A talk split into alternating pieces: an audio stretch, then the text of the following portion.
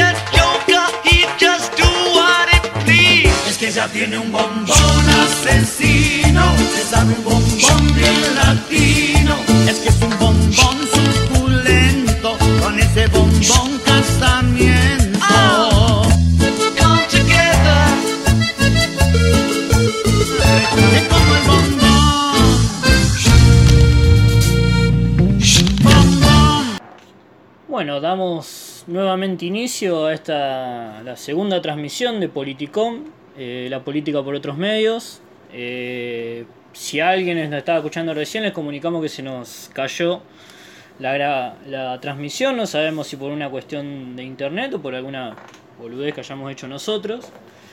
Así que esto vendría a ser Politicom Podcast 2, la, revan- la revancha de la venganza de Politicom. Así que, bueno, eh, vuelvo a presentar a mi amigo Mariano Sánchez Acá estoy. y al señor Germán Rosler. ¿Qué tal? Buenas noches, todavía seguimos acá. Les comentamos que estamos tra- estoy tratando de transmitir de nuevo. Al parecer está transmitiendo. Y bueno, de última tenemos un. Si se llega a cortar de nuevo, tenemos acá el- mi celular, que tampoco es una garantía. Pero que al menos lo estamos grabando para subirlo en algún otro momento cuando yo me acuerde.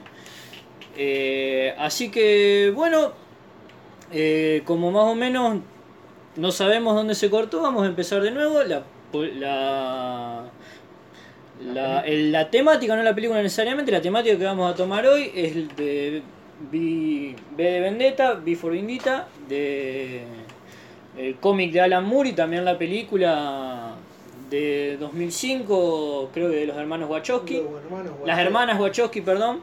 Y... ¿Larry es una mujer? Sí, sí, las dos. Las do- la- Lar- Ah, mirá, mirá Larry. Las hermanas Wachowski eh, y, en la que, y en la que actúa, bueno, alguien que hace de Vi, que no me acuerdo cómo se llama, que es el, el que hizo de, Smith en- del agente Smith en Matrix Matrix, gran película. y de Elrod en, en El Señor de los Anillos. Y eh, la chica esta, que no me acuerdo el nombre, Natalie Portman. Natalie Portman, con Stephen Fry y, y gran elenco, como se diría.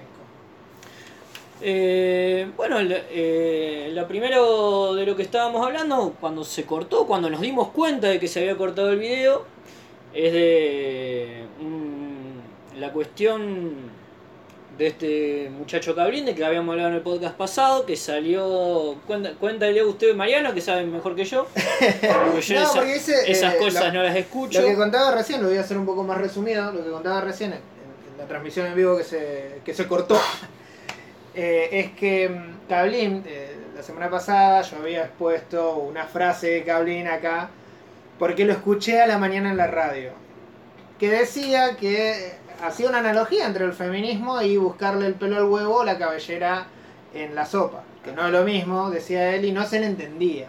Entonces la gente que, que escuchó el podcast anterior me mandaba mensajes y me, pre- y me, preguntara, me preguntaban me preguntaban si, si Cablín había, Había había salido- refo- a- reformulado su- Tenemos el primer comentario de la historia de este podcast. ¿En vivo? Se llama, del señor Mati FL Se corta, dice. CN. Se corta, muchachos. Eh, sí, Mati. Perdón, dije Marty, es Mati. Eh, lamentablemente, apenas llegamos ya tuvimos problemas con la internet de las- la, Sí, empresa de Fivertel. Eh, No es para tirarla así, no es para tirarle Ah. mugre. Eh, ya, tu- ya tuvimos un primer intento de podcast que se cortó. Eh, cualquier cosa, si vamos a seguir así, si no tenemos el, mi celular que está, Está que grabando. está grabando Está todo grabando. lo que se dice acá para después eh, utilizarlo como chantaje el día de mañana. y lo subiremos al, a la página del podcast eh, en algún momento cuando yo me acuerde de que lo tengo que subir. Que esperemos sea antes del miércoles que viene. Claro. O de que te claro, el celular. Sí, no. O de que me roben el celular, que es muy probable. No, eh, eh, siguiendo con, con lo que contaba. Bueno, el, el muchacho, este Gablin, eh, aclaró lo que dijo. Yo no sé si escuchó el podcast, yo la verdad Yo creo que sí. desconozco, desconozco. Pero Yo quiero decirle a la gente que hemos tenido más de 100 visitantes. No significa que hayamos tenido más de 100 oyentes. claro. Pero tuvimos más 100 visitantes del podcast pasado, lo que nos pone bastante bien. O lo suficientemente bien hasta que nos demos cuenta que esto no lo escuchó nadie. Claro. Lo que significa que no estaríamos teniendo... Y que ra- entraron por error, ¿viste? Y claro, entraron por error.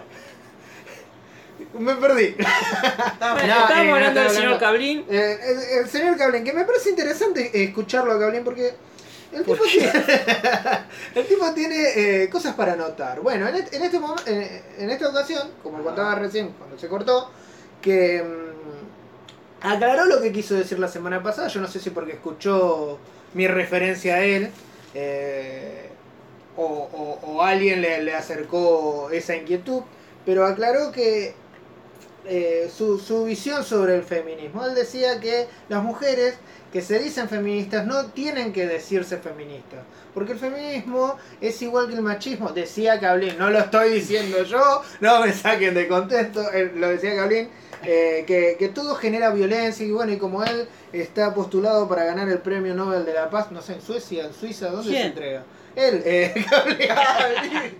Es una joda. Ah, tenés- no, no, no, está- ¿Dónde estás? Eh, apa- Cuando, cuando vos hablas de Cablín es como que yo ¿Dónde apago el cerebro. ¿Dónde Cuando vos hablas de que escuchás a Cablín, es como Bueno, cuando, no es como cuando alguien me dice que escucha a Luis Mino acá. Yo apago el No cerebro. seas malo con Luis Mino. Hay mucha gente que escucha a ¿Por qué Luis. sos malo con Luis Mino? Un saludo a Luis.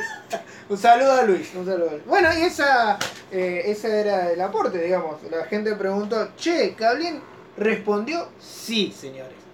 Cablín nos respondió. Se embarró más. Se embarró más, como siempre, como siempre. Pero bueno. Y pegado al tema este, y ya que vamos a hablar de, de una película donde ella actúa, Natalie Portman, eh, una de las cuestiones que estábamos hablando en el podcast que se cortó era de la cuestión del feminismo, que ha sido esta semana, viene siendo desde hace mucho tiempo una, una, Una temática. una temática muy presente en un montón de lados, pero esta semana es como que se armó un gran revuelo por una serie de, Declaración. de declaraciones o cuestiones de un montón de gente, tanto de un lado como del otro, y eh, entre las que calculo habrá salido esta cuestión, in- instigadas, digamos, primero por el señor Facundo Arana, el señor Cacho Castaña y la señora Araceli González, que tuvieron eh, declaraciones, por el lado de Cacho Castaña, indefendibles, ¿Cómo que no? no, mentira, mentira, mentira. por el lado de Facundo Arana. de Facundo Arana me parece que se expresó mal, muy mal. Sí, yo vi intrusos y ahí aclararon que eh, Facundo Arana cuando dijo que la mujer se realizaba cuando era madre, en realidad no estaba, o sea, hizo mal en generalizar, pero se estaba refiriendo a su expareja, eh, no me acuerdo cómo se llama. Eh, ¿Cómo se llama esta mina? A la que se casó con... Ah, mirá, ahí como, como metemos ¿cómo la metemos? política. Eh, Eh, ¿Cómo metemos? ¿En la primera dama de La Salta? primera dama de Salta. Mirá, po- qué pobre grande pueblo salteño. Eh, Urtubey, la mujer de ¿Cómo se Urtubey, llama? ¿cómo se llama? Isabel Macedo. Ah. Isabel Pobre Macedo. Isabel Macedo, que no nos acordamos del nombre. Claro. Pobre Isabel Macedo. Y después la cuestión de eh, la señora Araceli González que tuvo... Ella dijo, no, pará, ella dijo, yo no soy feminista, lo cual me parece lógico. Después las razones que dio, eh, bueno, Claro. bueno, bueno. Claro, la, bueno. la discusión, la discusión en con respecto a lo de Araceli González viene también de- desde una concepción errada que tiene ella sobre lo que es en sí el ideario feminista. Eh, yo calculo que ella quiso decir otra cosa o tiene otra, otra visión del feminismo que no es la, la real, porque el feminismo, sabemos, es un movimiento muy amplio, muy grande, Me gusta la palabra plural. plural. ¿Viste plural. cómo- Eh, La plural. siempre suma. Tenemos tres, tenemos tres espectadores, así que esto se está escuchando. Estamos pasando. Estamos De- por, Dejamos de decir boludez entonces. Ah, estamos por pasar la barrera de los 10 minutos y esto no se cortó. Yo no sé cómo se estará escuchando. quilombo. ¿Puedo Che, hacer si se escucha mal. Mati me parece. Mati FLCN, si me puede decir qué significa esa sigla. Falcón, Falcón. Falcón. Ah, bueno. Falcón. Que nos diga, ya que fue el único que, que sabemos que está, si se, escu- se sigue escuchando mal.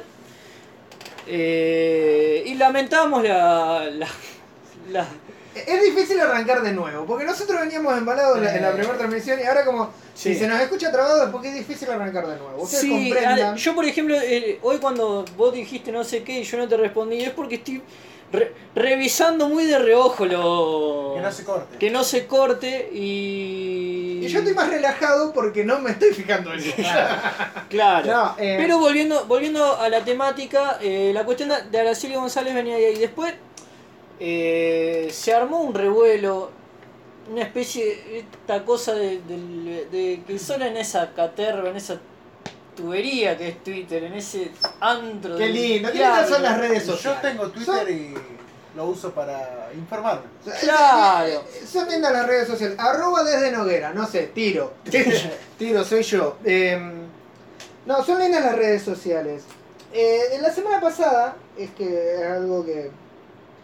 Por, por, el, cual- por lo cual también arrancamos con este tema que mucho no, no nos podemos expandir. Eh, Cada uno tendrá su opinión, cada uno reflexionará para sí. No, expandir no lo podemos expandir. Yo creo que tranquilamente se puede hablar. Sí, no, obvio, no, no. Yo Pero cada uno. te- les puedo hacer una pregunta, pero Pregunta. voy a hacer lío como. Eh, Ah, lío, haga lío, haga lío, Estábamos para eso. Bajamos Eso a un dijo el Papa. espectador. Ah, se fueron dos. Listo. Eh, O sea que no se estaría escuchando bien. perfecto. Eh, ¿El feminismo está de moda? Uh. Eso es patear el hormiguero. Eso es patear el hormiguero. No, yo, a ver, yo era algo que yo estaba pensando y que viene de una de las cuestiones. Yo creo que, y ahora voy, a usar una frase de, de Ernesto Guevara, eh, o, no, o de, no me de que se le, ha, se le ha atribuido a Ernesto Guevara, yo, la- o yo la- leí que era de él, pero posiblemente sea de otra persona, que es la idea de que las revoluciones tienen dos, per- dos tipos de personas, las que la hacen y las que se aprovechan de ella. Y yo creo que el, el feminismo no es una moda, el feminismo es realmente un movimiento, un movimiento, un movimiento de lucha, un movimiento muy grande, necesario, muy necesario, que tiene un montón de gente, un montón de, mi- de militantes y y de, de personas, hombres y mujeres, que luchan constantemente y tienen una visión absolutamente seria de lo que pasa. Y también tenés la gente que utiliza la cuestión del feminismo como una plataforma para, digamos, ponerse por encima de determinadas cosas.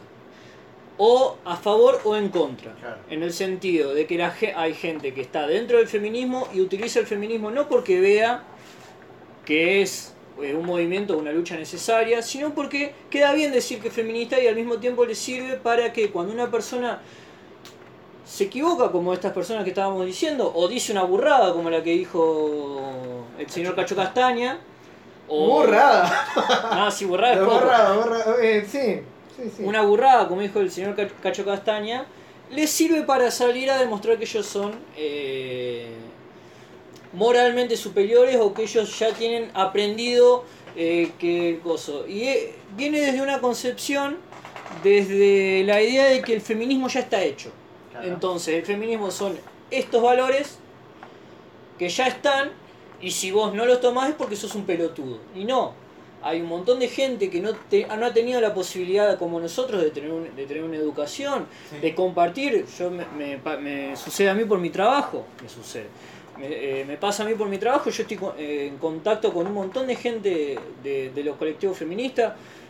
He, he tenido la posibilidad de discutir muchas veces con ellos, hemos estado, hemos estado de acuerdo, hemos estado en desacuerdo, pero siempre con una cuestión de respeto. Y ahí vos te das cuenta de que cuando vos estás eh, hablando con alguien del feminismo, vos tenés que tener presente que no todos tienen la misma vivencia sobre los mismos temas. Entonces vos no podés pensar que hay un pensamiento único, que hay un solo feminismo. Vos tenés que tener presente el hecho de que hay gente que no... no eh, a ver, eh, hay gente que reproduce cuestiones patriarcales, no porque sea un hijo de puta, Sí, sino porque es la forma la única forma en la que sabe vivir y la, la forma de colaborar con el feminismo de romper eso no es bardeando a alguien o insultando rebajando a alguien es Ah, debatiendo claro. y debatiendo con los argumentos eh, a ver, en ese, en ese punto quiero, quiero parar.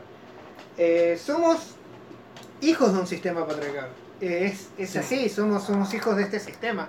Es muy difícil para alguna. Es, muy difícil para algunas mujeres que son víctimas del patriarcado eh, asumir que el patriarcado existe.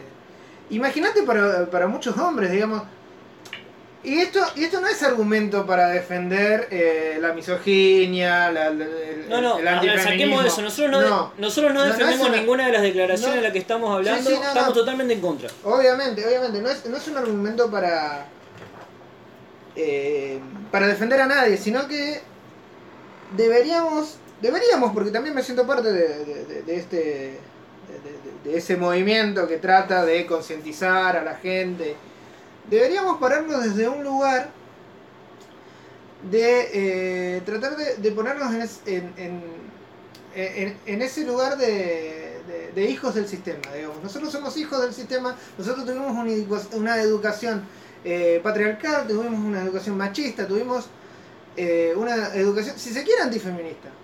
Eh, y, y que va en contra, que va en contra de la igualdad de género. Yo muchas veces Que no fue, y, ah, ah, aclaremos esto, esa educación no fue que nuestros padres y la gente no estaban fue- diciendo, no, vos tenés que ser esto. No, No, no, es- era la, la educación que en muchos casos ellos habían mamado y que nosotros y que nosotros que hemos nacido en una época distinta tenemos que hacer, como a mí me ha pasado un montón de cosas con mi viejo, de discutir con mi viejo, y ver que él tenía determinadas cuestiones con respecto a esto, y le he hablado con él. Nos hemos peleado y todo. Sí, sí, sí, me imagino, me imagino. Y no, y, y plantear, plantarnos desde, de- desde ese lugar, creo que mucho, de- creo que muchas feministas, muchas eh, de- de- hasta del movimiento nacional de mujeres, cuando salen a hablar, salen a hablar con esto. Salen a hablar con las ganas de seguir concientizando de que lo van a ganar desde ahí. No desde. eh, a ver, la violencia sirve en sí para, eh, para mostrar al movimiento. Yo no digo que la violencia no sirva. Yo no voy a decir, no, eh, hay que no ser violento. Este, este mensaje de paz medio lavado a la cara, eh, medio burdo. No, no estoy diciendo eso. Lo que estoy diciendo es que deberíamos, deberíamos tratar de seguir concientizando. Nuestro trabajo, por ejemplo, cuando hablábamos de educación sexual, cuando eh, se pedía por el, el aborto, el aborto legal, no punible, yo me imagino a, a toda esa gente que estaba en contra. Sí. Yo lo que le decía es, muchachos, ¿ustedes están en contra del aborto? ¿Saben lo, lo- el, el, mun- el mejor mundo que pueden hacer para sus hijos es cuando en las reuniones de padres los profesores se niegan a dar educación sexual? Y hay algunos padres que se niegan a dar educación sexual, se levanten y le digan, no muchachos, démosla.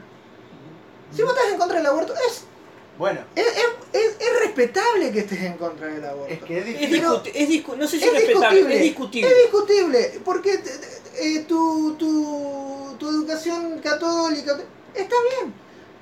Pero hace, hace esas pequeñas cosas, porque si no terminas siendo un hipócrita, hermano. Sí. Sí. O sea, que es por ahí a lo que yo iba, o sea, no nos olvidemos que el feminismo nace como, eh, de- eh, si bien tiene ha tenido distintas representaciones a lo largo de la historia, nace con mayor fuerza en el, en el movimiento sufragista, en el movimiento que exigía por el voto de la mujer. Y el movimiento sufragista arranca siendo un movimiento de la pequeña burguesía y de la pequeña burguesía blanca. Porque no nos olvidemos de eso. Entonces, para hemos, que hayamos llegado acá eh, como movimiento feminista, lo que se está planteando ahora, es porque hubo un montón de discusiones y todavía hay un montón de discusiones, como por ejemplo la cuestión de la prohibición. Sí, está transmitiendo, pero tenemos un solo espectador, no sé quién será. Eh, pero calculo que se no, o no debe ser debe ser una cuestión de que se está escuchando mal, no sé cómo se estará escuchando. Pero bueno, volviendo a lo- a lo que estaba diciendo. eh, el feminismo ha tenido y exige tener un montón de discusiones constantemente, porque es un movimiento dinámico, es un movimiento universal y que tiene connotaciones particulares en, la- en los distintos países que no los podés extrapolar. Por ejemplo, hace poco eh, todos conocemos el movimiento del Michu, eh, que ha, cuyo mm, logro ma- más, relevante ha sido destapar la, la gran, las, las denuncias de acoso de Harvey Weinstein, el productor presidente de Miramax. Y hace poco eh, un, eh, un mo- movimiento feminista francés eh, lanzó una carta planteando algunas cuestiones con respecto a cómo se estaba llevando la cuestión del feminismo a partir de lo que había pasado con Harvey Weinstein. Era una cuestión relativamente crítica. Los- obviamente los medios lo vendieron como que había un cisma en el... En realidad era una cuestión crítica de determinadas cuestiones que por ahí se estaban yendo de, mambo o que la, la, la, gente, los firmantes en este momento no, no puedo recordar quiénes eran, eh, creían que se estaban yendo de mambo, pero es una cuestión necesaria para el, para el feminismo, porque es un movimiento que sí o sí tiene que, que plantearse cosas y ver hasta qué grado sus acciones también eh, repercuten a la causa. Vos únicamente no podés andar con el con ese coso casi estalinista de que bueno, si lo hace un feminista está bien. No, porque la persona, él, la feminista, puede estar equivocado en un montón de cosas, o esa facción puede estar equivocada en un montón de Yo, cosas. yo lo, lo dije la otra vez, no sé, no sé si lo dije en el podcast, pero. Eh, boludos hay en todos lados. Sí, sí. Boludos hay en todos lados. Sí.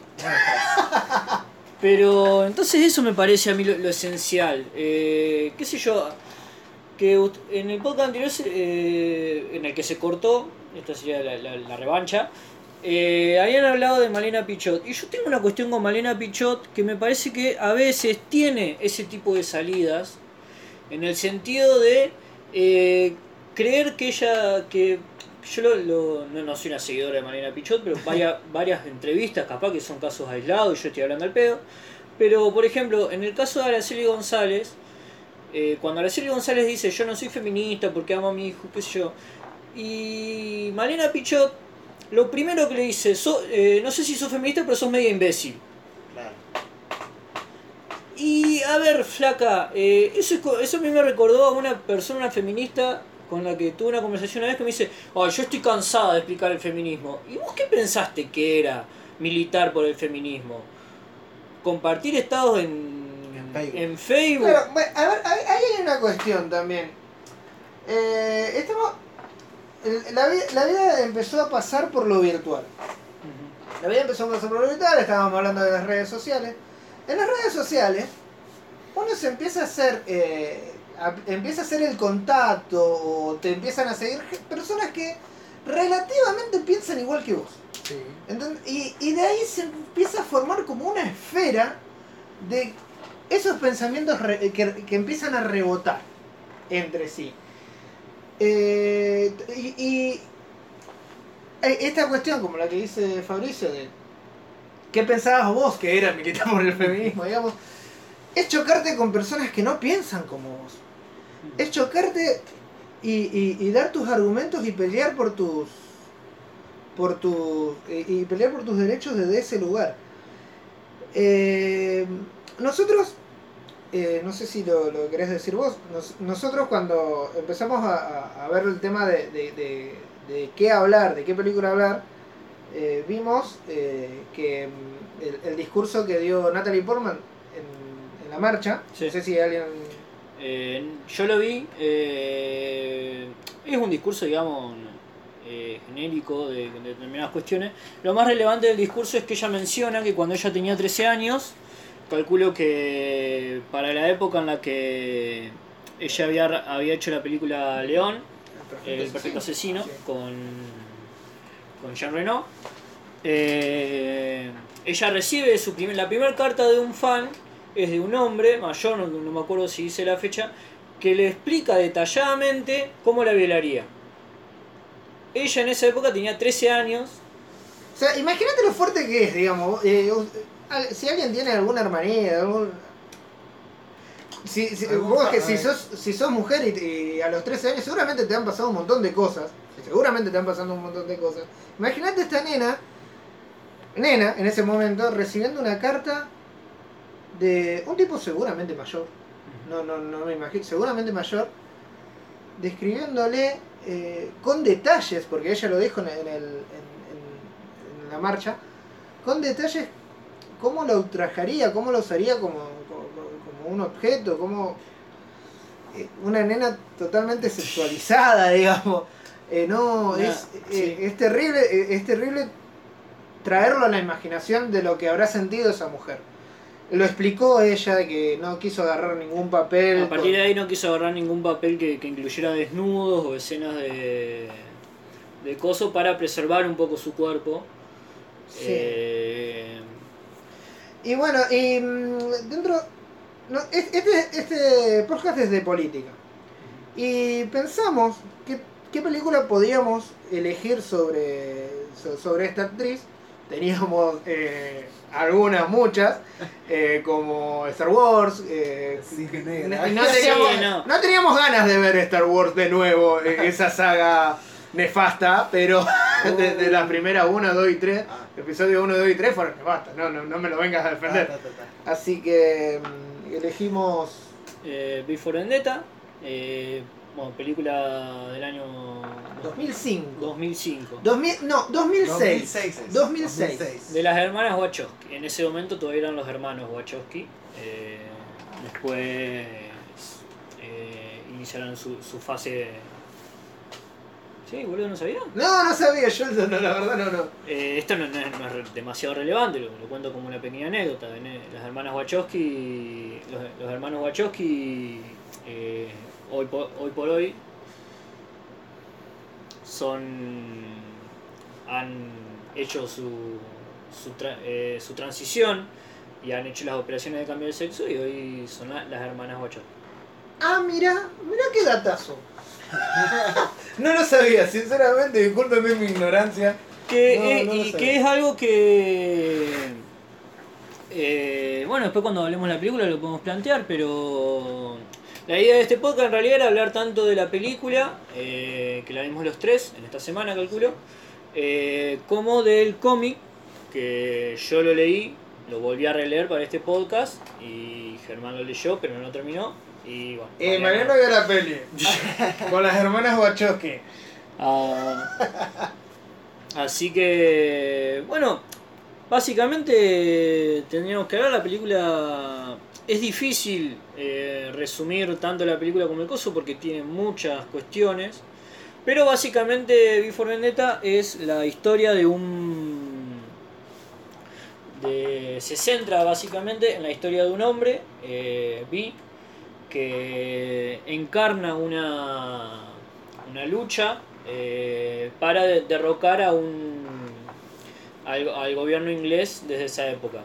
El tema por ahí, eh, a partir de ahí, eh, va, va generando dis- distintas acciones, eh, distintas acciones, digamos, como volar el parlamento. en la, a ver, me, me cuesta porque yo tengo, yo voy pensando a partir del cómic y de lo que hace en el cómic y se me mezcla con lo, con lo de la película. Pero a. A, a ver, en, resumidas cuentas sería que va generando determinadas acciones como el asesinato de gente influyente, la destrucción de determinados edificios históricos, eh, a fin de romper eh, eh, la, el convencimiento de- de- del pueblo la aceptación, el orden de ese pueblo con respecto al, con respecto al Estado o al gobierno y generar una, una anarquía. Eh, Sí, un, un gobierno que si no es totalitario, pega el palo y es autoritario. Claro, en la película es un... Tendríamos que meternos en definiciones. Claro, en realidad eso depende, porque en, en el cómic es directamente un, un partido autoritario, Machista. eh, fascista, ellos abrazan directamente al fascismo. Hay un, hay un fragmento del coso donde eh, uno de los, de los líderes lo reconoce. Él dice: Yo creo que es fascista porque una rama sola se rompe, pero un manojo de ramas no.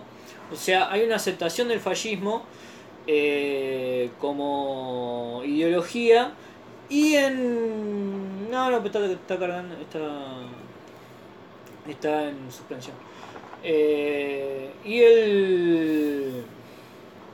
En la, en la película es como una cuestión más aplacada. Nunca se. No, si bien es un estado que maneja todo, eh, no, no es que no termina quedando muy en claro, pero tampoco es tan se muestra como tan asfixiante como en la, como en la serie. En la serie hay un tratamiento en profundidad.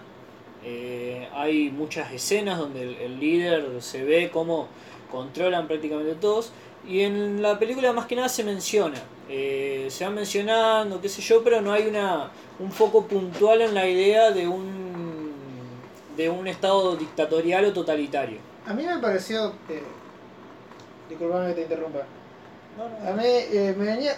Después de que vi la película estuve pensando en la diferencia que puede haber entre un pueblo oprimido, pero oprimido por un estado dictatorial, eh, terrorista, un estado que, que- que impone el terror, y un, eh, y un pueblo de alguna manera controlado.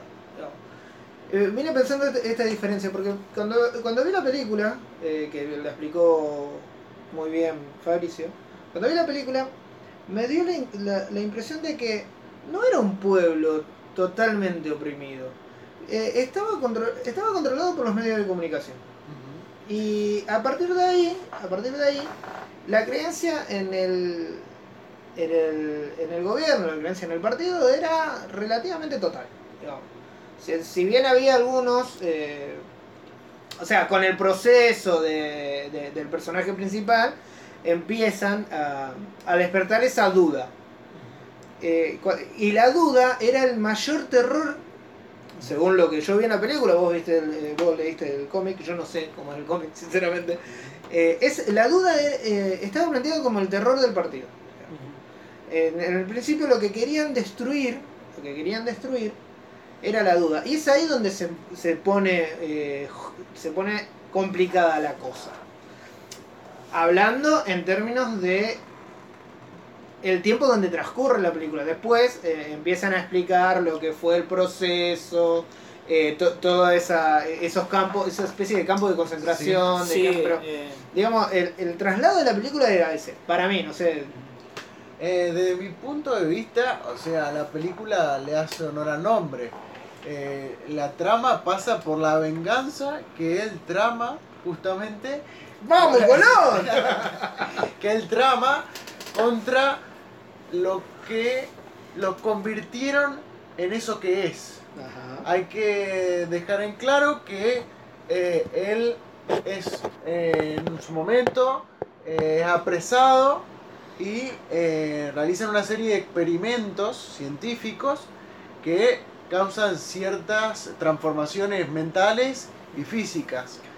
Por ahí en el cómic ahondan mucho más en ese etapa previa que en la película solamente vemos algunas imágenes de él Claro. gritando en el incendio, digamos. que eh, en el cómic se, se da mucho mayor trasfondo eh, a lo que es la cuestión de quiénes son lo- los pueblos que son lo- eh, los segmentos sociales que son expulsados que son cuatro los extranjeros los homosexuales Los los, negros. los negros y los enfermos y a partir de eso esos cuatro son los que son metidos en el en el campo en este campo de concentración creo que en el coso se usa campo de, campo de reacondicionamiento con esos nombres como esos nombres digamos para lavarle la cara a las cosas Sí, como proceso proceso de reorganización nacional revolución productiva Eufemismos. revolución de la alegría Eufemismos. Unos hermosos eh, eufemismos. Se ahonda mucho más en eso y una de las cosas por las que yo mencionaba la cuestión del- de, los, de las hermanas Wachowski, que son la- las que terminan adaptando el, el cómic, es que eh, en, el, en la película se ve una preeminencia muy grande de lo que es eh, la noción del sufrimiento del, del colectivo homosexual dentro de la película. Es como que está más metido en, en esa. En plantear ese tipo de. en plantear ese tipo de cosas. Eh, por ejemplo, en el personaje de Stephen Fry, que es este. este hombre que eh, el conductor es un comediante, un conductor, que es. eh, es gay es gay, es gay en secreto y tiene que vivir absolutamente reprimido porque si no, no lo matarían. Como decían mi eh, los abuelos, gay de la puerta para adentro. Claro. Claro. Entonces, en la película por ahí se, se- se da un poco más el foco también porque una de las principales eh, una de las principales cuestiones que tanto el cómic como la película tienen es el personaje de ¿cómo se llama esta eh, la mina? ¿La doctora? Eh, Ivy. No, no, la la que la que deja la carta, Ah, vale, vale, vale. Valerie. Valerie. Vale. El personaje de Valerie, que está en los dos y que es, es el personaje de una, de una chica lesbiana que, eh, digamos, es apresada y escribe una carta muy hermosa, como casi todo lo que está escrito en Before Vendetta, Sí. en el cómic, es muy hermosa la carta y relata, muy, y relata mucho eso. Eh, después, bueno, a ver, la película... eh, se puede, yo puedo hacer, yo quiero, me, me gustaría hacer dos análisis. La película en sí es una buena película. Eh, el guion está bien hecho, eh, las actuaciones son muy buenas, la ambientación es buena. Yo no soy una persona que tenga un profundo conocimiento de- del cine como para que mi opinión valga algo. Básicamente ninguna opinión mía sobre ningún tema vale algo. Pero la película como película me gustó. Eh, yo no puedo evitar, siendo una persona que para, que pa- para mí Before Vendetta yo a- hasta- que leí ese cómic pensaba que la cuestión de los cómics era como una cuestión de, ah bueno, Superman, una cuestión bastante... Entretenimiento. eh, digamos. claro, un poquito superficial o... Y cuando yo leí Before Vendetta, eh, y leí, que los leí casi al mismo tiempo, leí Before Vendetta y leí El Eternauta, Ajá. me di cuenta lo, lo denso, lo profundo, lo, lo coso que puede ser. Y a mí una de las cosas que me genera la película, eh, voy a dejar esto, lo tomamos después, si quieren, es que a mí me termina pareciendo una especie de como de bombita de revolución para toda la familia. O sea, toma determinadas cuestiones de coso las, del cómic, las vacía de contenido y muestra lo superficial. O sea, en un cómic donde se plantea en la profundidad no solo la cuestión de la venganza del tipo contra los que hicieron eso, sino que la venganza en realidad termina siendo una cosa absolutamente secundaria porque él lo que quiere es hacer caer el sistema, destruir el sistema y hacer que vengan otros y construyan algo mejor sobre él. Bueno, yo creo que eso es lo interesante, porque más, más allá de ir contra las personas que lo convirtieron en eso, él se da cuenta que en realidad no pasa tanto por las personas, sino es el sistema. Eso es muy interesante, Sí, sí. esa transformación que se da en la película. Claro, eh, que sí, por ahí en la película yo no lo vi tan reflejado. Eh, En la película, en el cómic sí. No sé si vos estabas hablando de que en el- se viene el cómic o en la película. En el cómic, En, en los Eh, dos se ve, en la película, como vos decís, yo creo que pasa eso, ¿no es cierto? Cuando muchas veces se pasa de un formato de un cómic o de un libro a una película y se tiende a recortar y a perder cosas, porque uno tiene que sintetizar. El cómic son 10 números en dos horas que dura Sí, la sí, película. Y yo creo que después de haber leído gran parte del cómic y visto la película, se pierden cosas. sí. A Y veces se pierden cosas esenciales. Porque, a ver, yo, yo no soy idiota. Yo sé que no un cómic de casi. Yo lo tengo la, la edición de un solo tomo, creo que son 200 y algo de página. Eh, no, lo, no lo podés. Pero me parece que eh, la película peca de, plan, de, de darle bola a un montón de cosas ¿sí? que no hacen falta y de, plan, y de dejar por fuera otras cosas o hacer el tratamiento de otras cosas y de tomar decisiones con respecto al guion que, que no, no son necesarias. Yo no te digo que vos me mostres como en el cómic toda la escena de... de... eh, ay, no me sale ahora. Toda la escena de cuando el líder está hablándole Ah. a la computadora. Que, Esa, esa escena es genial. que es una escena excelente y que podrían haberla hecho, pero eh, no cambies, eh, pero no cambies una escena como la de la muerte de, de la voz. De, eh, yo les pido disculpas, pero tengo un tengo un problema con el tema de los nombres. Eh, de los- tratar de articular por ahí el cómic con la película te, te está costando. Sí, me está costando porque está costando bastante. Voy yendo de uno a otro, de, del que hace la voz, del, del locutor, que tiene una escena en el cómic que es muy buena, que la puedes hacer sin, sin perder tanto tiempo, que el, el tipo este tiene una, una colección de muñecas y fue- eh, Vi lo secuestra, lo lleva a la Galería de las Sombras, que es el lugar de la guarida de él, donde él vive, le muestra todas las, las muñecas y se las quema. Y hay un... eh, el tipo este, la voz, era uno de los generales dentro del, El campo de concentración. del campo de concentración y el tipo cuando ve que están todas las muñecas ahí se desespera y le empieza a decir que yo te voy a matar si vos me rompes alguna de las cosas y Vi le, le dice una gran frase que podría que a mí me parece que tranquilamente la podría haber puesto en esta película que dice eh, es impresionante ver cómo usted se preocupa más por la Las muñecas. por las muñecas, por la porcelana y el coso que por la carne y el hueso de, las, de los que estaban esclavizados en el campo de concentración. Eso no está, la escena del asesinato de la voz es él en un tomando un ba- eh, bañándose, aparece el tipo y lo mata. Sí. Y, Igual- Me parece que es interesante, sobre todo el- los discursos en los que muestran a este periodista, que sería como el periodista estrella del régimen, y pensar, eh, traerlo un poco a la realidad. Traerlo un poco a la realidad y pensar que hay muchos periodistas, que no vamos a dar el nombre, pero que entran tranquilamente dentro de ese personaje, que es un poco la voz del gobierno. Y hay una escena en la película en donde después en que eh, Vi toma eh, la torre y habla a- al público, eh, los medios obviamente lo, encubr- lo, lo encubren al hecho y eh, le dicen, al- eh, le preguntan si realmente las, las personas se lo van a creer. Y dicen, mirá, nosotros solamente re- re- relatamos noticias, las que fabrican las noticias son el gobierno. Ellos se tienen que encargar. Eso, eso es muy bueno, Sí. eh, porque eh, en la realidad se ve mucho esto.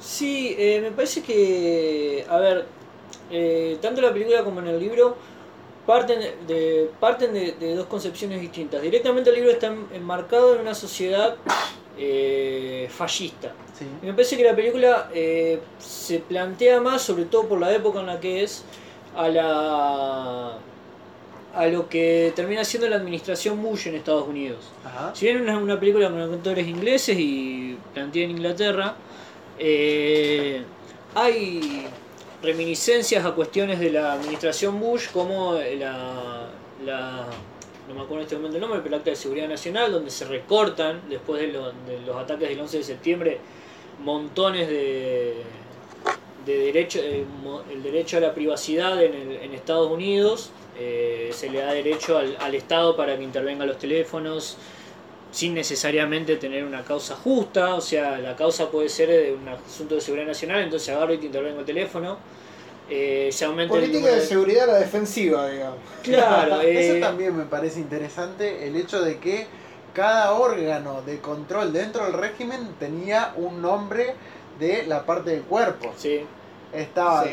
eh, los dedos, Los, dedos, que era la policía, sí, los oídos, los oídos, que era... Los vigilantes. los vigilantes. Los encargados de eran, los encargados de, de analizar las escuchas y los... Claro. Ojo, porque acá eh, en el cómic y en la película están los oídos y acá nosotros tenemos el órgano de la dirección de escuchas judiciales que se llama OJ.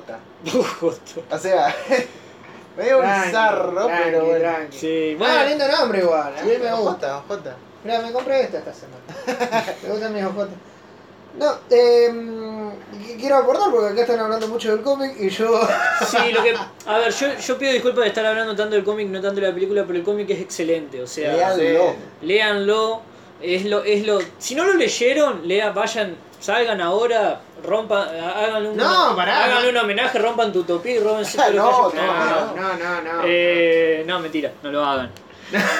No, bueno, Pero No, por eso el cómic es muy bueno y yo realmente eh, tenía ganas de que la discusión fuera más por el cómic, cosa que no se podía hacer porque no todos lo habían leído.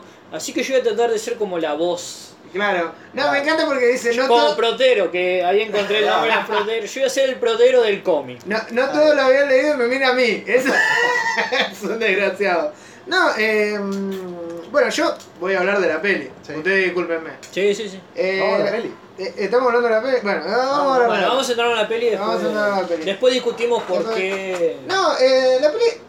Más allá, yo traté de, de- de ver la peli mirando más allá de la historia, que más o menos la planteamos cómo es. Eh, si no, ver las- los, los pequeños detalles. Por ejemplo, y, y lo que me pasaba a mí internamente, Sí. que a nadie le importa, pero bueno, yo lo cuento igual. Eh, la escena donde, donde la lleva a Natalie Portman arriba y, y empieza la música, una de las primeras escenas de la peli. Sí. Sí. Y empieza la música y él con la batuta y, y explota la. Ah, esa sí, esa sí. es una parte Y- de la. Y explota el- el- el- la justicia, ¿es? El- la Sí, estatua de la justicia. de la Me hizo acordar mucho y me, y me generó eh, eh, en el cuerpo. No digo lo mismo porque la verdad que superar la escena de, de la batuta del, de- del hombre mirando al sudeste. La es-. ¿No la viste? No, no la vi. Vayan, corran y vean el hombre mirando al sudeste. Tampoco la vi. No, es muy, muy, muy, muy, parec- muy parecida. Eh, muy buena la escena de- del hombre mirando al sudeste, la mejor escena del cine argentino. ¿Estoy mal? ¿No la vieron ustedes? Bueno, es la mejor escena del cine Encima es cine argentino. argentino, hay que verlo. El cine argentino es una de las películas de ciencia ficción del cine argentino, Sí. una de las más vistas. Es muy buena, me dijeron, yo no la vi. Yo Eh, iba a decir que cómo dice que es muy buena. Si no ¿sí la vio?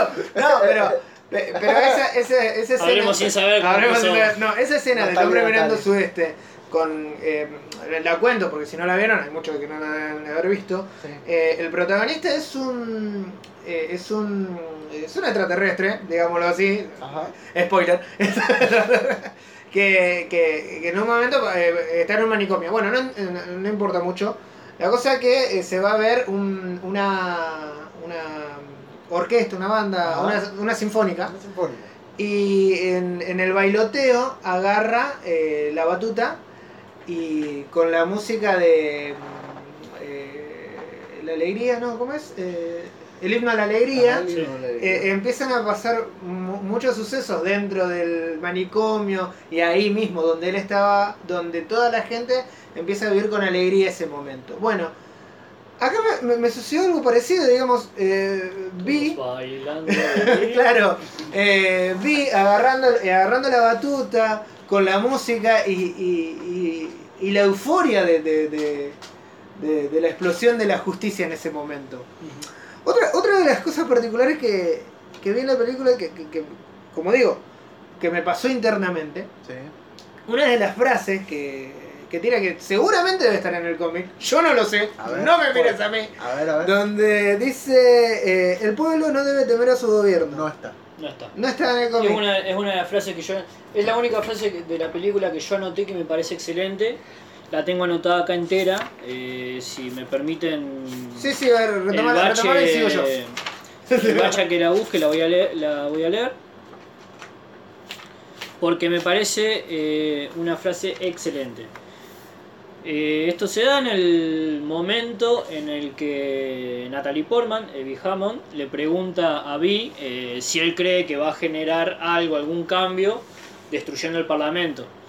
Y él dice, eh, pues dice que la gente está asustada porque eh, van a terminar yendo la- la- las fuerzas represivas a buscarlo. Y Vi le dice, la gente no debe temer a los gobiernos, los gobiernos deben temer a la gente. El edificio es un símbolo, como lo es el acto de destruirlo. Los símbolos reciben el poder de las personas. Solo un símbolo carece de sentido, pero con las suficientes personas, volar un edificio puede cambiar el mundo. Muy bien, esa era la frase completa. Yo escuché la frase y yo la tenía de otro lado. Yo no sé quién la dijo, no, no sé quién es el autor de la frase principal, quién la dijo primero. La verdad no lo sé. Probablemente es una cuestión de guion. Eh, pero, pero, recordé que yo la frase la había escuchado en otro lado. Una vez mirando, eh, eh, mi- mirando un programa argentino, eh, Showmatch, Showmatch, Videomatch, Sí. eh, todos se sorprenden, me miran así. Había un imitador de Hugo Chávez Ajá. en el programa, un venezolano, imitando a Hugo Chávez. Y con esta cuestión de que Hugo Chávez era un poco autoritario y eh, todos estos motes que se le ha puesto a Hugo Chávez, ese imaginario que tenemos todos, porque lo tenemos todavía, el conductor del programa le pregunta, eh, ¿cómo te fue en Venezuela? ¿Cómo te fue en Venezuela? Haciendo humor con la careta de Hugo Chávez. El tipo le contesta, Hugo Chávez se enteró de que yo lo imitaba. Me fueron a buscar con un, con un auto, me fueron a buscar hacia el teatro. Yo me acuerdo bien, este, eh, me acuerdo bien el relato del tipo, porque me fueron a buscar con un auto y me llevaron a la casa de gobierno. O sea, a la- no, no me acuerdo si era a la casa de gobierno o a la residencia de Hugo Chávez. Para que haga el acto frente a Hugo Chávez. Ajá. El tipo termina el acto con un miedo bárbaro, porque él lo cuenta, yo tenía miedo. Sí. El tipo termina y Hugo Chávez le tira esta misma frase. Le dice, usted no tiene por qué temer. La gente no debe temerle al- a, su, a su gobierno. Es el gobierno el que le debe temer a la gente. Probablemente Hugo Chávez sea fanático de los hermanos Wachowski. No, no, eh, no, no, no, no. No, no, es- esto fue anterior, esto fue cuando era Video Match. Este, Hugo Chávez está del 98.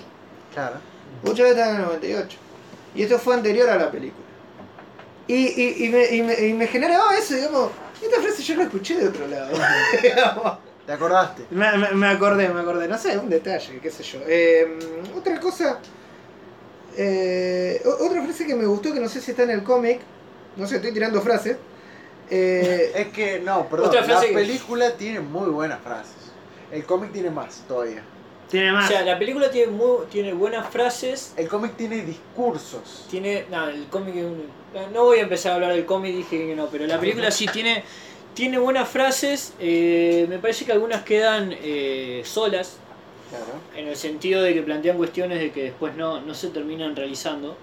O sea, no, te- no, te- no tienen el contexto suficiente como para transformar, para bajar a la profundidad. Pero sí tiene, como guion, tiene muy buena, fra- tiene muy buena frase. Está- Por eso digo, como película independiente, eh, para no caer en esto de, "Ay, no, porque en el cómic ponen esto y en el... en la- Estás cayendo desde que arrancaste. pero yo ya, yo ya expli- yo ya expliqué que es una, cue- es una cuestión de que a mí el cómic me gusta muchísimo y no puedo hablar de B for Vendetta si no es a través del cómic. No, no tengo otra forma porque es un, un parteaguas. que Es como que yo me ponga a hablar del Eternauta. Eh, el Eternauta tiene un montón de cuestiones que espero algún día podamos, ustedes puedan leerlo y así podamos hacer el podcast sobre el Eternauta. Yo lo leí. Eh, también, creo. Tiene un montón de cuestiones para analizar y, la, y la, el cómic también, y por eso por ahí terminó cayendo mucho en el cómic. Eh, así que no, la película tiene también tiene muchas frases. Yo particularmente anoté esta porque me parece que es la única que, con la que yo no encuentro eh, ningún paralelismo con el cómic, de alguna cosa del cómic o de lo que fuera. Entonces me parece que esa es la, la- la- una muy buena frase del coso y que explica muy bien por ahí eh, la- una cuestión real que es la capacidad que tiene lo- el, ser humano de modificar eh, a través de los actos eh, distintas concepciones. Por eso no hay, no hay cuestiones o símbolos que sean impolutos. Yo lo, yo lo traía a colación porque pensaba, en- pensaba en, en mi interior, pensaba para mí. Eh, hola, soy Germán. pensaba para mí. Totalmente en tu propio podcast Mi interior. propia podcast interior. Eh, digamos, de, eh, de dónde. De, a- de, qui- de quién inspiraron esa frase, o sea, esa frase de dónde viene. De- de- por- es, es- es complicado pensarlo, es una tarea para, para el próximo podcast pensar de quién fue el primero que públicamente tiró esa frase. Porque hasta esta anécdota que yo he tirado de Hugo Chávez, ah, andás a ver si fuera cierta, porque lo- Claro. lo dijo un cómico. Vos le vas a creer a un tipo que usa máscara. No. Todo bien. Pero bueno, y. mm, Otra cosa de la película que, que por ahí estamos dejando de lado. En un momento, en la escena del, de- donde él, el tipo expone el video, el, eh, su propio video con, con todos los. Que, que es replicado en todos los medios. Esto pasa en la película, no sé si tanto en el cómic. Sí. Tengo Sí, miedo de decir contexto. cosas. No, pero el discurso del, del cómic es mucho más sutil. Claro, no, no- está en el video. Lo que sí, o sea, en realidad. ¿Qué pasa con el discurso de la película? No, no? no, no me, no me. No, sinceramente, eh, no me interesó tanto escuchar el discurso. Eh, tal vez sea eh, el contenido lo más importante. Pero eh, en ese caso, cuando yo lo miraba, pensaba en una de las frases que tiró. eh, no, no en una de las frases, en un, en un diálogo que hubo mientras el, el, el video corría. Que fue entre el productor, un productor, un- un- uno que, que sabía de, de- de dónde iba la cosa, de, de cómo iba, eh, cómo estaban interconectadas todas eh, las televisiones, todo- todos los medios. Y él, eh, y él dijo, este era una herramienta del partido. Eh, y, y es ahí donde ves cómo una herramienta que usa el, el partido para controlar Sí.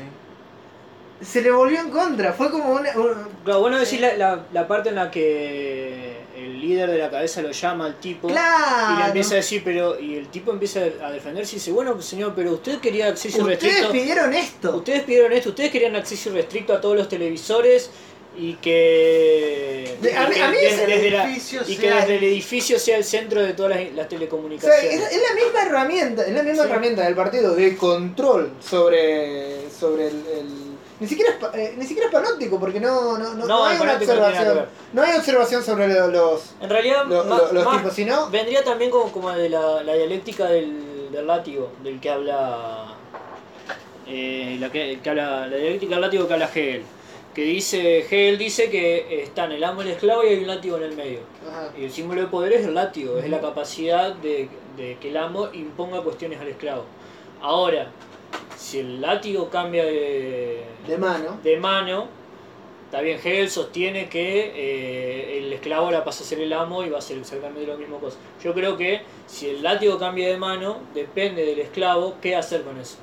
¿Qué hacer con ese látigo? ¿Seguir con el coso o transformar las lógicas de, Yo creo de que- la dominación? Yo creo que esa, esa escena que él relata eh, se presta para el debate sobre el poder de los medios de comunicación y esto que nosotros hemos visto como el efecto de la aguja hipodérmica. Si los medios dicen, ah, miren muchachos, es esto y toda la gente va a pensar esto.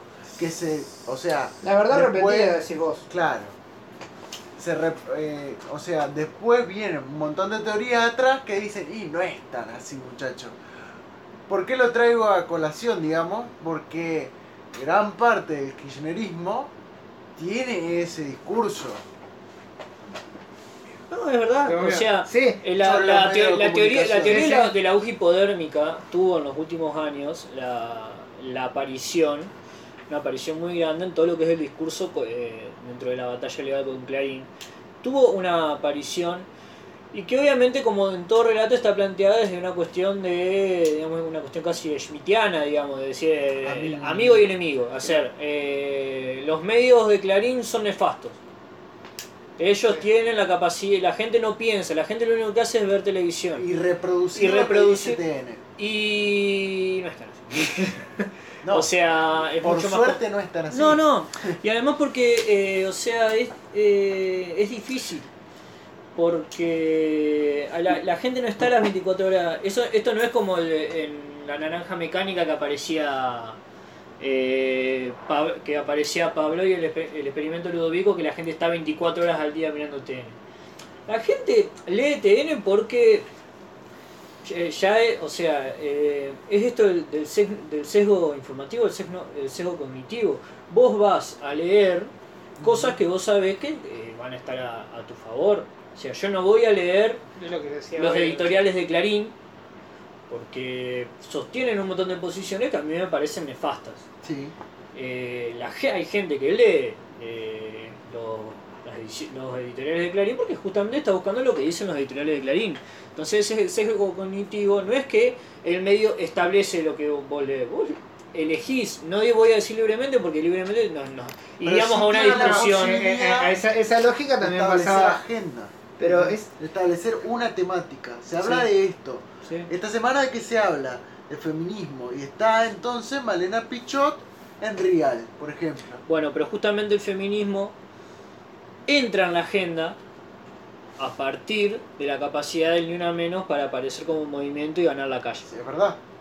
Porque eh, no nos olvidemos que esto, el ni una menos surge, si mal no recuerdo, en el año 2014, 2015, No me acuerdo. pero ya había, desde el año 2014 ya viene habiendo muchísimas marchas, estamos hablando de, de una época como el kirchnerismo, donde muchas de las cuestiones de, de- de la izquierda y los derechos humanos aparecen, y sin embargo... No sé si eh, aparece, pero cobran fuerza. No, cobran, fu- cobran fuerza y aparecen en el, en el plano de la discusión. Sí, de la agenda O debate. sea, claro. O sea, obviamente el feminismo no nació Claro, sí, sí, no sí. nació en 2003. El feminismo tiene más de 400 años de historia.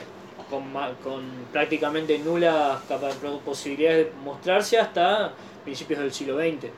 Eh, pero eh, eso termina siendo a partir de una cuestión de abajo hacia arriba, no de arriba hacia abajo.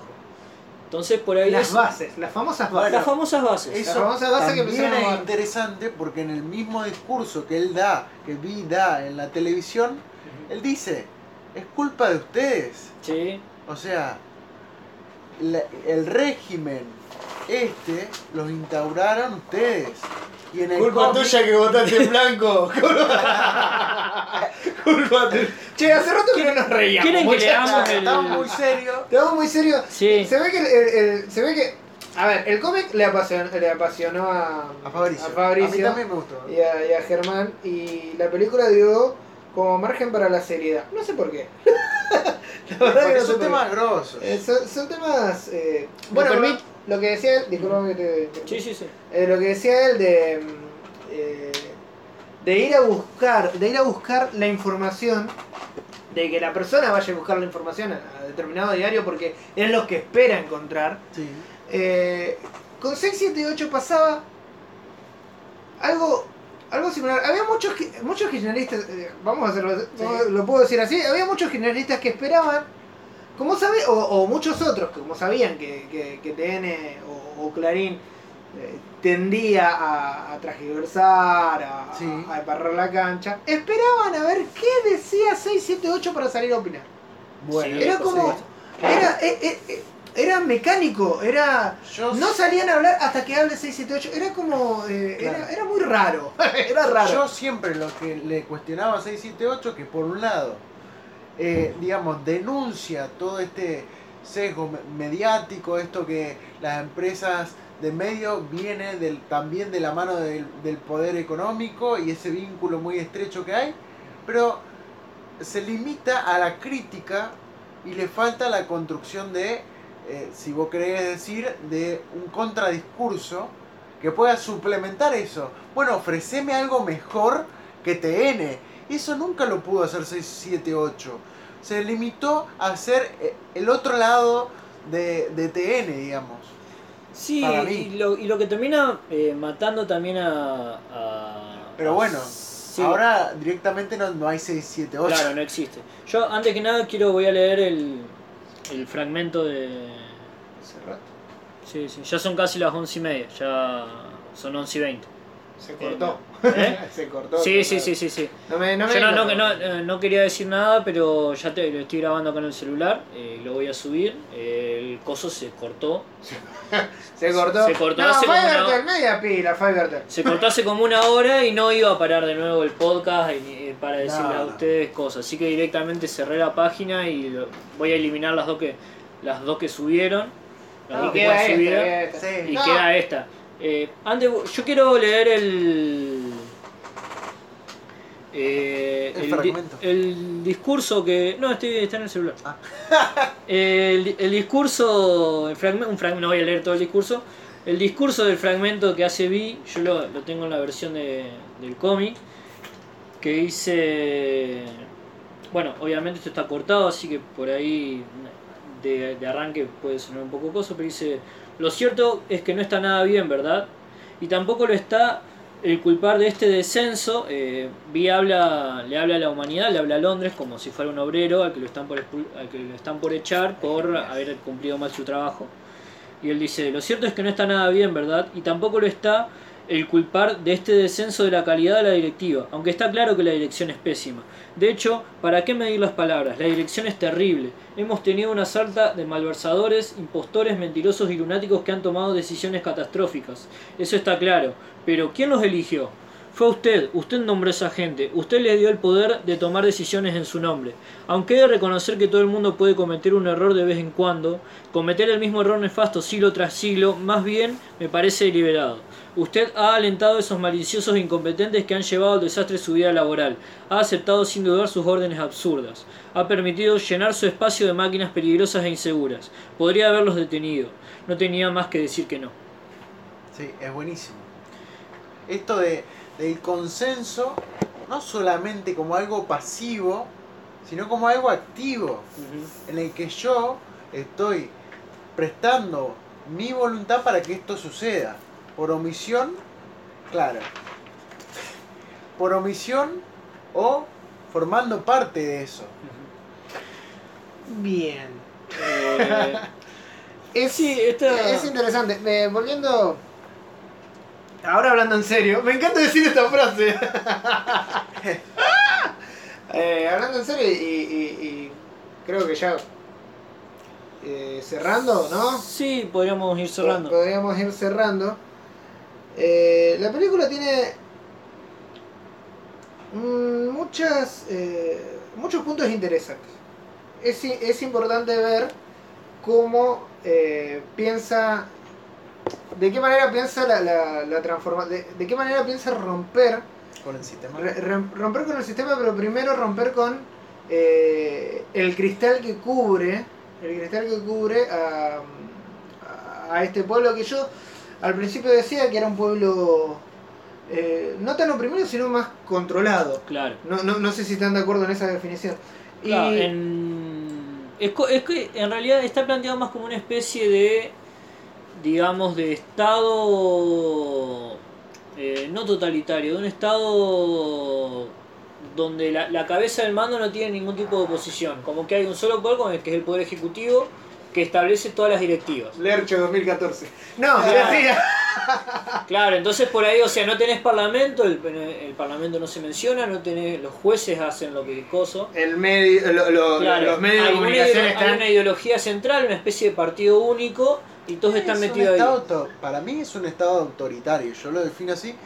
Y por más que no le quieras poner una ideología atrás, para mí tranquilamente No, se un- puede hablar de fascismo. Sí, sí, es un estado sí. de extrema derecha. Eh, a ver, es un, es un estado que... de- Y lo de- más interesante, yo creo que la película, a pesar de hablar de un régimen autoritario, tiene un montón de tópicos que uno los puede pensar tranquilamente en un eh, régimen democrático, en un Sí. gobierno democrático. Este, el, el tema de, eh, eh, de los medios, el tema de eh, el consenso del pueblo pasivo o activo. eh, yo creo que da para mucho la película y el cómic da para mucho más. Ya, no, y mm, eh, volviendo a lo que. lo- lo- es, lo que él decía, digamos, que. eh, eh, lo que él leía del discurso, digamos, es la culpa de ustedes, digamos, en- en- como planteando de que eh, siempre hay un, una cuestión de un pueblo, eh, cuando, suceden estas cosas, de un gobierno autoritario, un gobierno. que hay un- un- una gran masa de gente que está de acuerdo con eso. Digamos, como que la culpa es de ustedes, dice. digamos. Y, y siempre hay como un. eh, donde el demos participa, digamos, Sí. participa de. eh, o por omisión o activamente. Sí. Hay una cosa de, de- de- de Sí. democracia, digamos, ahí, digamos, de. Yo, nosotros te aceptamos. Y como vos decís, puede suceder en regímenes democráticos. Deja- hay que dejar gobernar. Hay que dejar gobernar. No, No, claro, hay que dejar que gobernar. Sí. No, eh, tenía, tenía algo para leer acá. Sí, eh, que, que me quedé que, que me quedé hoy cuando vos arrancaste a hablar de la película y, y del eh, de la línea que, que- que le pusieron que, que le intentaron que le pusieron los, eh, los Hermano. hermanos Wa- Wachowski Ajá. Eh, me, me- puse a leer algunas críticas que, tuvieron en contra. Eh, La verdad me reía. Eh, dice, algunos con- comentaristas conservadores cristianos de, de los Estados Unidos atacaron la película a causa de la simpatía que muestra hacia la homosexualidad y el Islam. Sí, porque no, no sé si te acordás, pero Gordon Ajá. guardaba Sí, sí, sí, sí. como un El tesoro Corán, el Corán. El Corán. Claro. Y la- que por eso lo, que lo iban a detener y por eso agarraron y lo mataron. La, la, co- la Comisión Cristiana de Películas y Televisión Ah, la bueno, describió como Eso es un- importante. una vil pieza pro-terrorista del neomarxismo. Pero Una, una propaganda izquierdista llena de políticas es que- sexuales, radicales y horrendos ataques a la religión y a la cristiandad. No sé dónde nombran la cristiandad. Y hay una cuestión de fe que en el discurso de este del periodista, ¿cómo se llama? Eh, portero. Ajá. Bueno, cuando él arranca, él arranca haciendo todo un relato de por qué eh, las colonias, en realidad Estados Unidos, le piden Sí, remedios. La, la de esta, la de esta, la, la mención a Estados Unidos es es, es una cosa para decir, ay no, porque Estados Unidos no tiene nada que ver con nada, no pinta nada. Pero los trata como una Sí. colonia de leprosos. No, yo digo la- Pa- las menciones pa- a Estados Unidos en la película en sí, Ah, o sea, Para que viene lo mejor. Y lo voy a nombrar con nombre y apellido. Don, Don Feder. Don Feder. Don, no Don sé cómo se Feder. pronunciará. Don Feder. No sé cómo se pronunciará. Un columnista. Federer ahora no se Con- y No escribe, solamente- escribe críticas para el Claro, un columnista, un columnista conservador se refirió también a ella como la película más anticristiana, directamente, ¿eh? más anticristiana hasta la fecha, que combina, escucha, combina todas las fantasías paranoicas Mirá. De la izquierda en el celuloide. De izquierda en el celuloide. Y, es- y eso que dentro de toda la película está como muy laxa, porque lo que podrían haber hecho a partir de ese cómic era... Mucho más fuerte. Bueno, por ejemplo, una de las cosas que, a ver, te muestran al, al obispo, al muchacho este, el obispo, no me acuerdo cómo se llama. Ah, no, yo tampoco tengo el nombre. No, Eh, eh, No te- sí. eh, el obispo Liliman, eh, lo muestran al muchacho este. Y en la película es como, ay, bueno, es un viejito que agarra y le gusta. Es un pedófilo, es un viejo pedófilo que agarra Sí. y le gusta. Pero queda encapsulado en la persona de él. Sí. Eh, en el cómic te muestran que el tipo es el principal orador, es el obispo de no sé qué mierda, y es el principal orador y es uno de los que Juega eh, un rol- justifica, juega un rol mucho más grande y justifica y le da justificación cristiana y católica, porque básicamente eh, defiende la religión católica, la anglicana me parece, Sí. eh, la vertiente anglicana, y la defiende y ahí te das cuenta que está implicada toda la iglesia.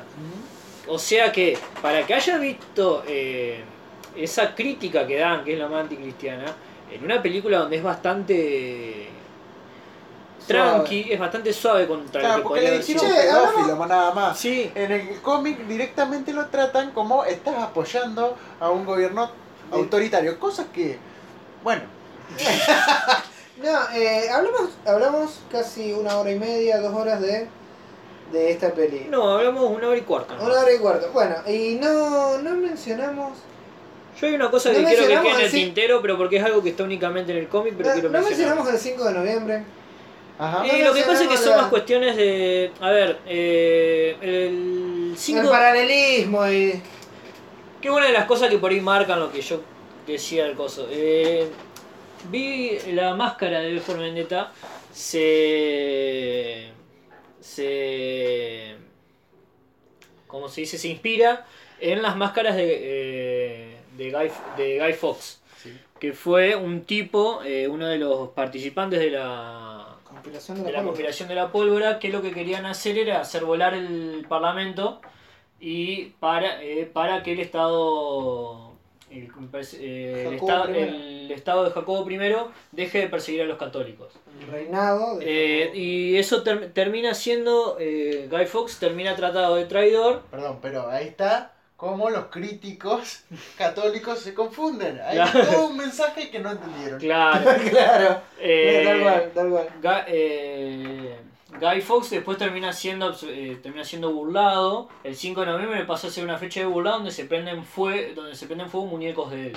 Ah, Y una de las cosas que plantea el eh, David Boyle, no, David Boyle no, bueno, el dibujante, sí, David Lloyd, el dibujante es, eh, cambiar eh, la visión que se tiene de Guy Fawkes. Ajá. Porque Guy Fawkes no nos estaba haciendo un mal, dice él, eh, no con estas palabras, pero no nos estaba haciendo un mal queriendo quemar el Parlamento. Tendríamos que agradecerle que haya querido prender fuego el, Parlamento. Y una de las razones por la que terminan eligiendo usar la máscara de Guy Fawkes pa- como parte del vestuario de Y lo que yo quería plantear es una cuestión que a mí me gusta mucho, que es la visión del cambio social que tiene Vi. Vi, siendo una persona que, que se podría plantear por las acciones que, que hace como eh, una... ¿Vanguardista? ¿Eh? ¿Vanguardista? No, no, vanguardista no, yo diría que va directamente a la cuestión del cambio social a través de, de- de la violencia y de la, de la creación del caos, Ajá. Eh, que es una de las cosas que, que Bueno, de hecho hay una, en la película, no sé en el cómic, hay una parte donde dice, la violencia muchas veces sirve para el bien. Sí. Él, él lo plantea así, pero hace una distinción y que él dice que en todo, en todo cambio social o en toda revolución, no me acuerdo de qué habla él, están los destructores, que son los que son los, y los creadores.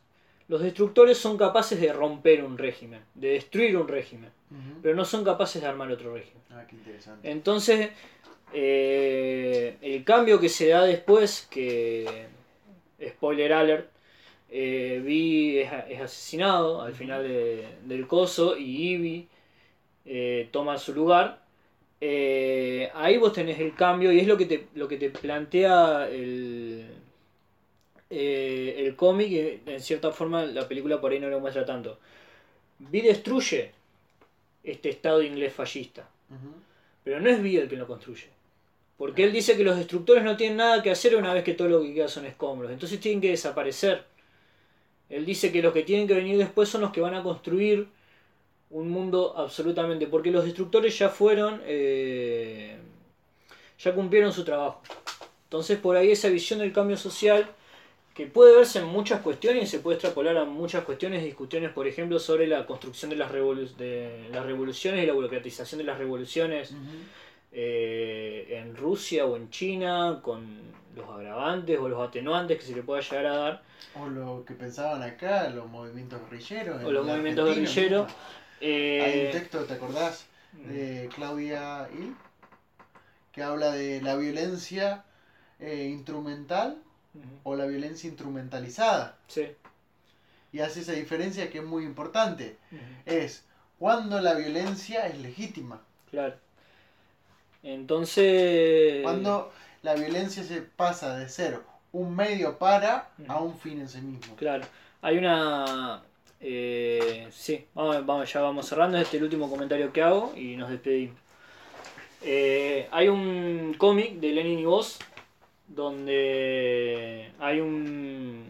Hay un Lenin está dirigiéndose a un coso, a un auditorio, y él empieza a decir que eh, hemos, da- eh, hemos tenido muchas batallas, se ve que es una especie de frente guerrillero, Ajá.